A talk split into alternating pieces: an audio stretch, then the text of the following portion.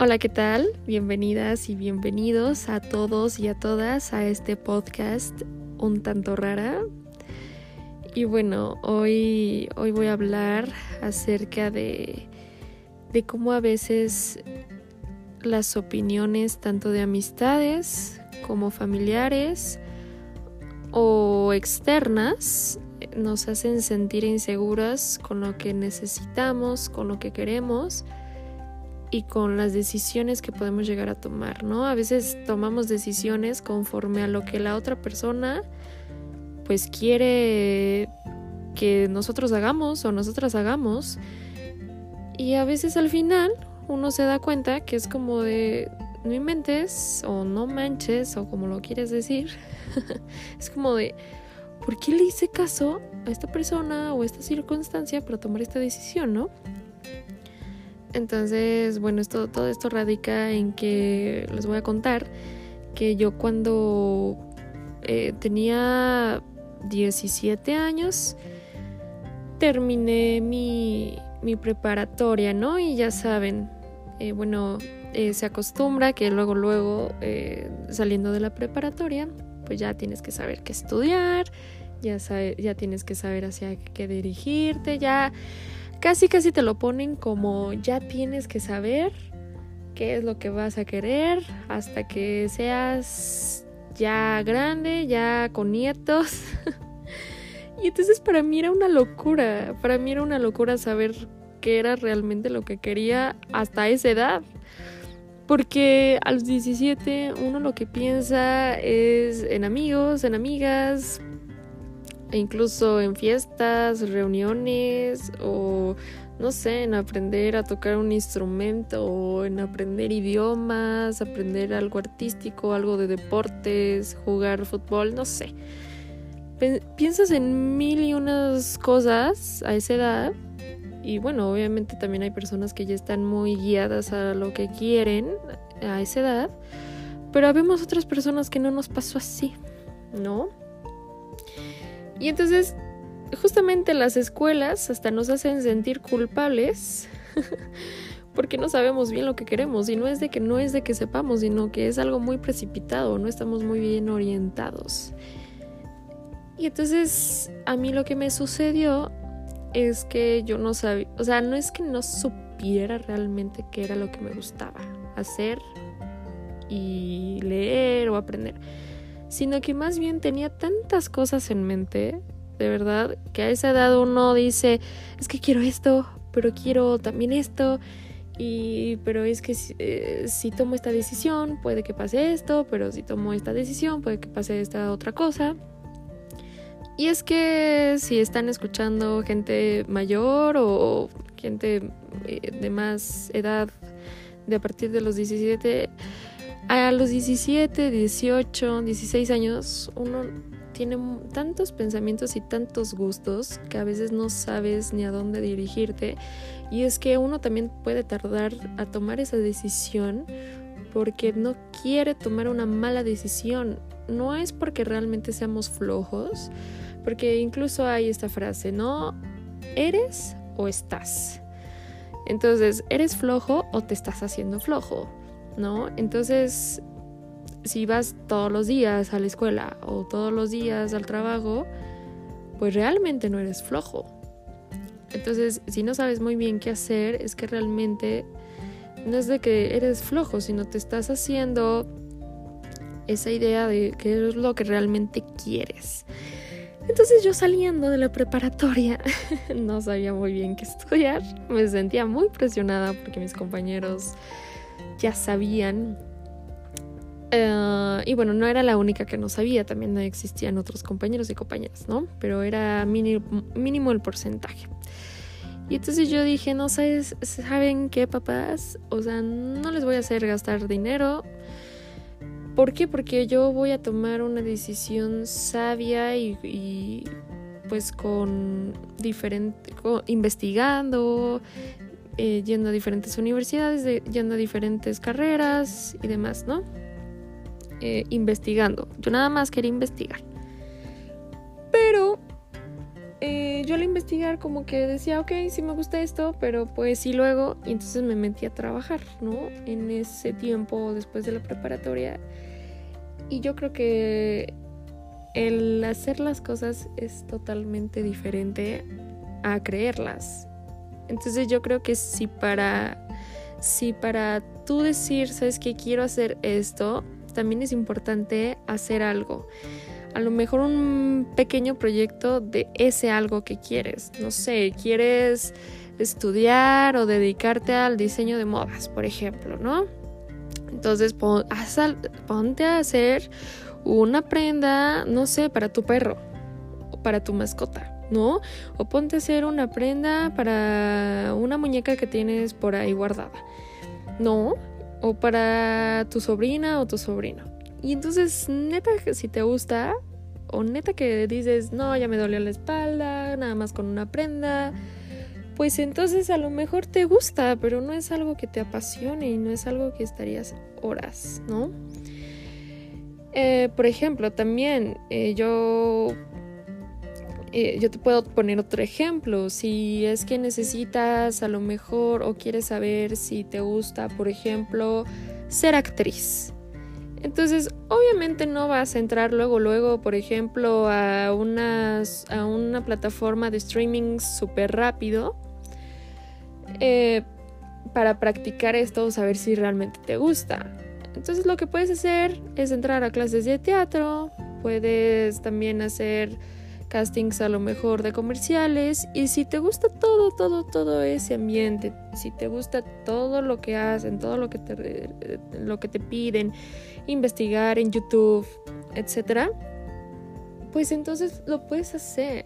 Y es que también hay que definir qué es lo que te gusta, qué es lo que te apasiona, qué es lo que realmente eres buena o bueno y qué es lo que realmente también, porque también se busca un beneficio económico, ¿no?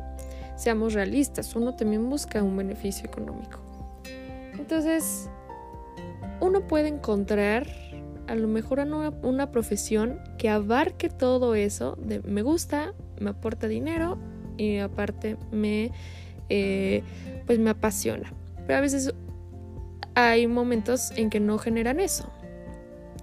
Entonces, lo que uno puede hacer es que también es como, ok, me gusta mucho hacer ejercicio, pero no soy una experta haciendo ejercicio o no soy un experto haciendo ejercicio. Entonces lo que puedo hacer es que ese ejercicio que me apasiona, me libera el alma, me libera la mente, lo hago los fines de semana. Y entre semana me voy a dedicar a mi profesión. Siento que siempre hay que cubrir los aspectos monetarios, ajá, los aspectos tanto de que te apasionan como que te llenan el alma así de, wow, esto es neta, lo haría horas. Y tienes que también hacer algo que aporte a los demás, ¿no? Porque muchas veces ayudamos a los demás y es como de, wow, se siente genial. ¿No? Y a lo mejor no, no, no, una ganancia económica, pero te, te, fascina a ti. Entonces, recapitulando, lo que yo pensaba respecto a esto es que de verdad a mí, o sea, me llegaron a criticar incluso mis familiares yo en ese entonces yo lloraba, se los juro, yo lloraba en la, eh, ah, en la almohada de, mi cama, yo gritaba y decía, ya, había pasado, ¿cuánto tiempo había pasado? Ya 11 meses yo creo, y no sabía qué hacer bien. Y aún así investigando y todo, no, hasta que hacía las cosas, entré a dos trabajos y en esos dos trabajos, al segundo día yo dije, ok, me gusta el concepto, pero no me gusta hacerlo, ¿no? Entonces, pero aún así yo me sentía frustrada, no sabía ni qué hacer y yo decía, de seguro mi amor propio está por los suelos porque ni siquiera sé qué hacer, no sé a qué rumbo dirigirme. Y entonces yo en ese entonces yo, yo lloraba y ahorita me da risa y les voy a decir por qué porque en ese entonces yo pensaba que mi autoestima, mi amor propio estaba por los suelos. pero si realmente uno se pone a pensar y a analizar, es que a mí sí me dolían los comentarios de mi familia que me decían, ay, qué floja eres, ay, ¿por qué no sabes qué hacer de tu vida? No te conoces. Y entonces ahorita me da risa que también me conocía, que yo sabía que no me iba a meter a algo que no era mi pasión, ¿saben? Que no me iba a rifar por algo que no lo quería hacer toda la vida. Entonces ahorita entiendo que realmente mi amor propio era tan grande que a lo mejor sí me dolían los comentarios de mi, de mi familia cercana e incluso, e incluso de amigos que me juzgaban y demás. Bueno, conocidos. y en ese entonces, ah, o sea, ya cuando lo entendí y ahorita lo entiendo también, es como sí me dolían sus comentarios, sus caras incluso que me hacían, ¿no? Pero si realmente hubiera tenido ese amor propio hasta los suelos, como yo lo pensaba, les hubiera hecho caso y me hubiera metido a cualquier cosita que me hubieran ofrecido, a cualquier cosa que me hubiera sido atractivo. Entonces yo te lo digo ahorita, ah, si eres niña, niño, eh, si eres adolescente, si eres joven, si eres, eh, no sé, la edad que sea, siento que esto le puede pasar a... No, no, en, no en qué estudiar, pero a lo mejor en sí, en otras decisiones, en qué hacer, si, si, no sé, si me especializo en esto. ¿Qué hago si mejor hago un máster o una maestría en esto? Eh, no sé si hacer un doctorado en esto o no sé si más bien salirme de la carrera y dedicarme a, emprender o a mi propio negocio. No solamente le pasa a los adolescentes o, o, por ejemplo en mi caso que eran los 17 años, también le pasa a cualquiera. Por ejemplo, yo conocí a una señora que a los 50 eh, tuvo que renunciar a su trabajo y entonces luego le vino una depresión fuertísima porque no encontraba trabajo y luego dijo, ¿a qué me dedico? ¿No? Entonces es como... Y tenía varias especialidades y entonces era como de, ok, puedo hacer esta especialidad y con esto de la pandemia puedo hacer estas actividades por vía videollamada, cobrar. Y entonces es como uno puede ir saliendo adelante. No te puedes cerrar nada más en una cosa que te gusta, ¿no? Porque pueden existir estas circunstancias de la pandemia. Y bueno, eh, lo que pasa es que a mí no me importó realmente ahorita pensándolo bien, no me importó los comentarios de estas personas porque mis hechos fueron otros.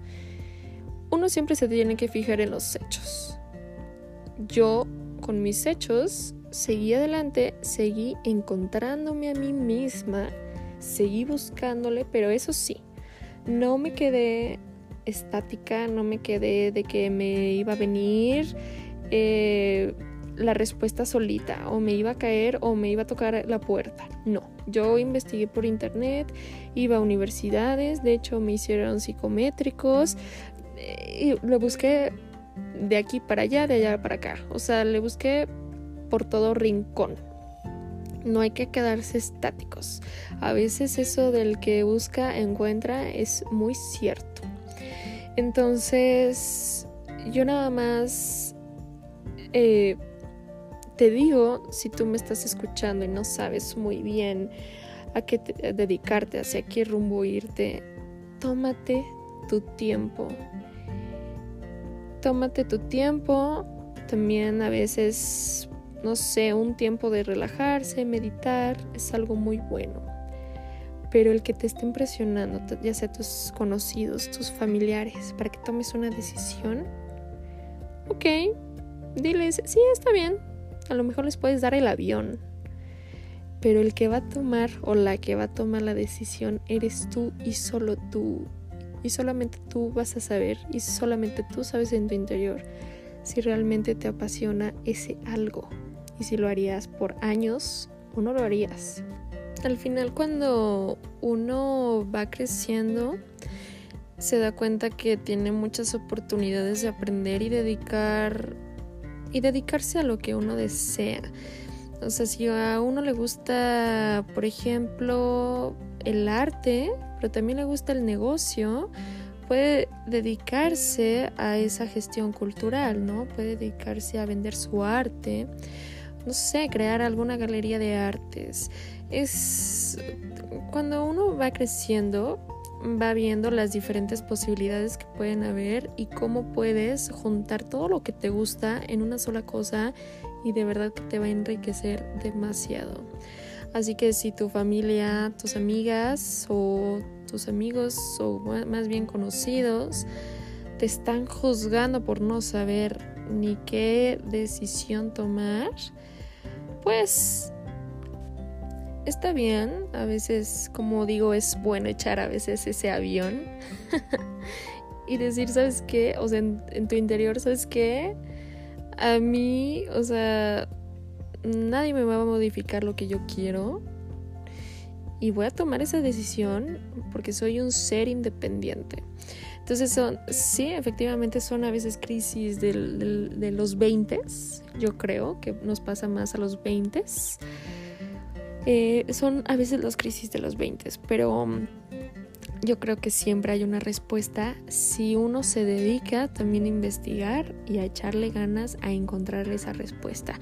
No, no, no estar presionados, estar presionados yo creo que es la peor manera de encontrar una solución pero sí buscar alternativas y conocerse a uno mismo, saber sus habilidades, también preguntarle a otras personas, ¿sabes qué? A ver, dime, ¿en qué soy bueno? ¿En qué soy buena?